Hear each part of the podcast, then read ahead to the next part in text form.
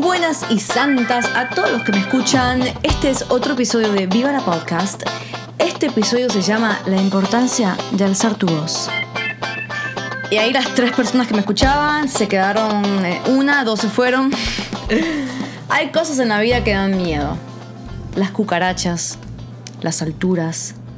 Mientras más creces, abrirle tu corazón a alguien.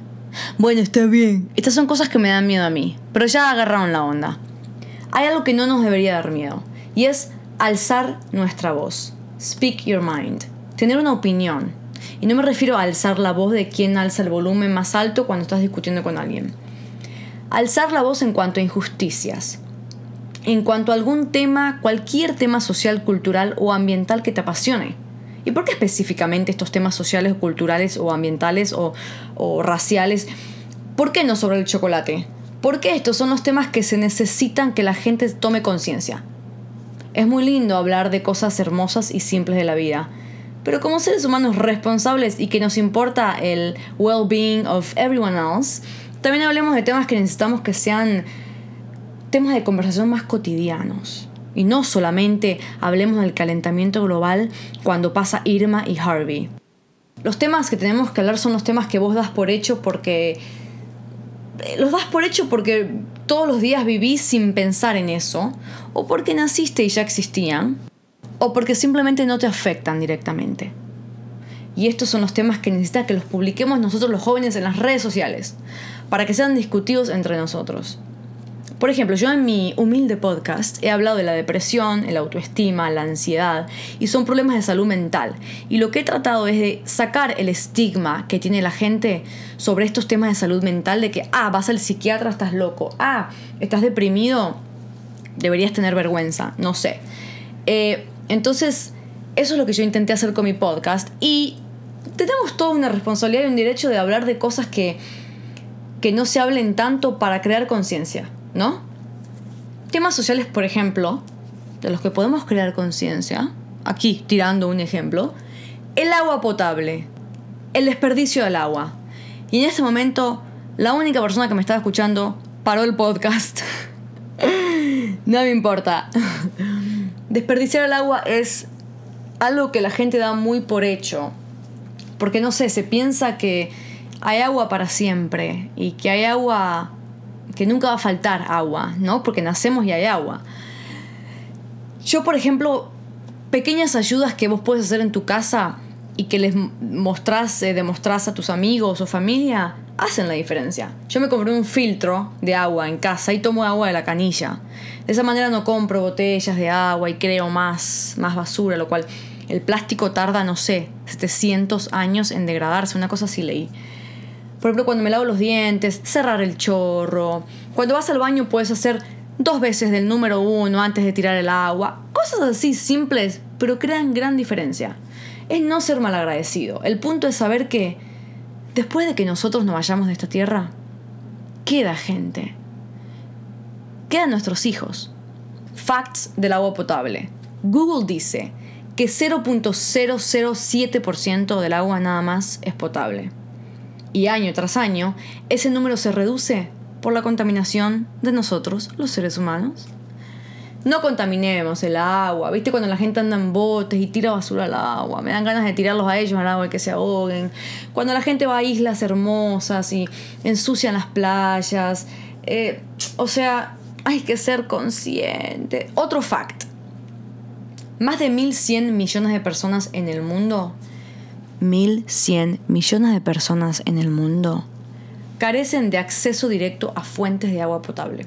O sea, que tienen que ir a algún otro lado que probablemente no es su casa ni su pueblo, caminando o en otro medio de transporte, a buscar agua para poder tomar, cocinar, vivir, bañarse.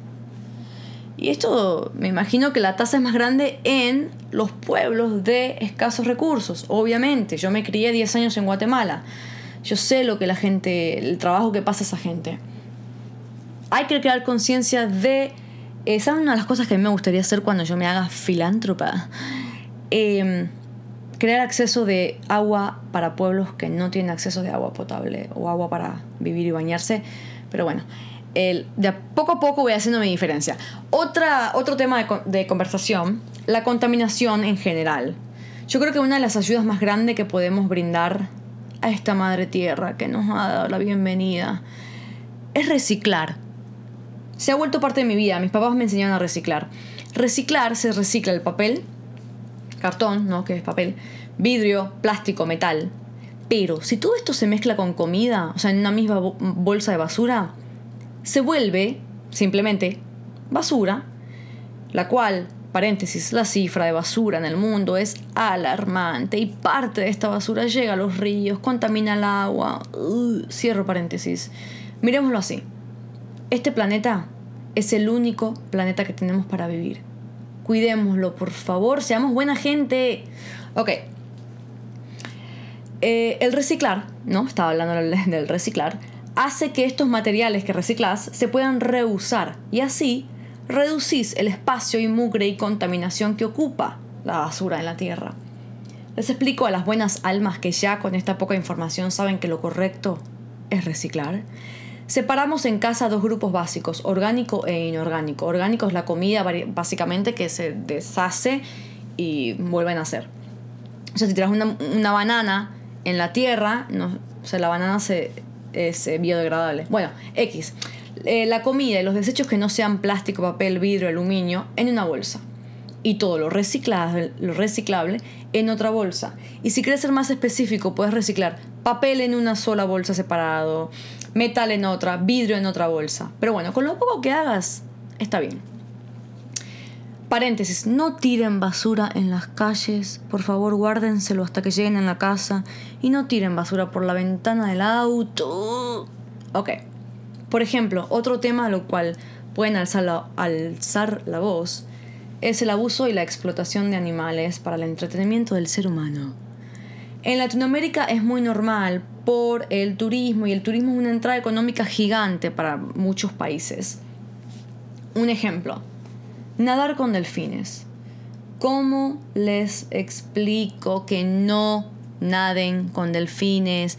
No, el delfín no está sonriendo porque está feliz de llevarte en su espalda de un lado al otro para que vos te puedas tomar fotos. Esa es la anatomía de su cara. No está sonriendo, no está feliz de verte, es más te odia. Te odia porque vos, ser humano, lo pusiste en un tanque de agua. Entonces, no naden con animales. Y yo sé que hay santuarios de animales donde los cuidan y supuestamente los tratan muy bien, están, eh, los rescataron, etcétera, etcétera. Pero bueno, tengo que informarme más de eso. Pero por ahora, no naden con delfines y después eh, me pongo a investigar un poco más. ¿Cuál es otro ejemplo de explotación animal? Eh, por ejemplo, se tomen fotos con monos que están encadenados, que la gente los tiene en las playas así con una cadena y, ay, qué lindo, me tomé una foto con un mono que tiene una cadena en el pie. O sea, que no tiene sentido. Eh, esos lugares donde drogan los tigres y, leones para que te puedas acercar, eh, los circos con animales. Gente, totalmente inaceptable. Los animales no son para entretenimiento, entretenimiento humano, no lo apoyen. Voy a decir algo acá a mi podcast. Yo, en este momento de mi vida, no soy vegetariana. Y yo sé que debería hacerlo y que es un proceso que de a poquito te vas convirtiendo y que hay muchas fuentes de proteínas que sustituyen la carne. Y bueno, todavía no lo soy, pero en un futuro lo haré y eso no significa que no me importen los animales. Y si me vas a juzgar por eso, es tu problema, la verdad, no el mío. Porque no los uso como ropa, eh, no soporto ningún tipo de entretenimiento que los use, no los tengo en los zapatos, no lo tengo en los abrigos, no lo tengo, eh, no voy de cacería, no tengo colgado una cabeza de león en mi sala eh, o una piel de vaca como alfombra pero no soy todavía vegetariana, así que compréndame, entiéndame, es un proceso difícil y poco a poco uno va eliminando y se va convirtiendo en vegana, vegetariana. Y bueno, eso lo quería decir acá porque eso no quiere decir que a mí no me importan los animales, me importan exactamente igual. Entonces, volviendo a los temas que, sociales que nos interesan, podemos hablar de las drogas, el alcohol, los cigarrillos, eh, cómo la tecnología está cambiando la forma en que nos comunicamos, eh, cómo ayudar a inmigrantes, a refugiados, a veces se dona en internet, publicar esos links em, y así damos una mano a la gente que más nos necesita. Busquen en Google lo que sea que les interese y compartan. Algunos temas son delicados o muy personales porque tienen que ver con tu sexualidad, por ejemplo, o con problemas de abuso de drogas, o racismo, o discriminación de sexo. Pero son temas que en el 2017 la gente poco a poco los habla más y los comparte en las redes sociales. Por ejemplo, el año pasado el feminismo se puso de moda. Que por más que la palabra suene como a femenino, que yo entiendo porque es eso a lo que los hombres le tienen miedo, que, ah, yo no soy femenino. No, es que no es que sea femenino, es feminismo. El feminismo es la igualdad de sexos la igualdad económica, social y política de los sexos. Por consiguiente, todos deberíamos ser feministas. La libre expresión, se tiene que ejercer todos los días y es un derecho. No hay que reprimir lo que pensamos por miedo a discriminación, a burla o hasta violencia. No hay que tener miedo y no hay que tener vergüenza alza tu voz, porque te aseguro que como vos hay muchos que se van a sentir apoyados. Educa a la gente sobre tu raza, educa a la gente sobre tu religión, sobre lo que sea problema que estés pasando sobre injusticias. Y yo sé que a veces es frustrante y uno se dice, pero no es mi trabajo educarte a vos o a nadie más de lo que está bien y de lo que está mal, o de los valores que tenemos que tener como seres humanos. Pero hay veces que nos toca y tenemos que hacerlo.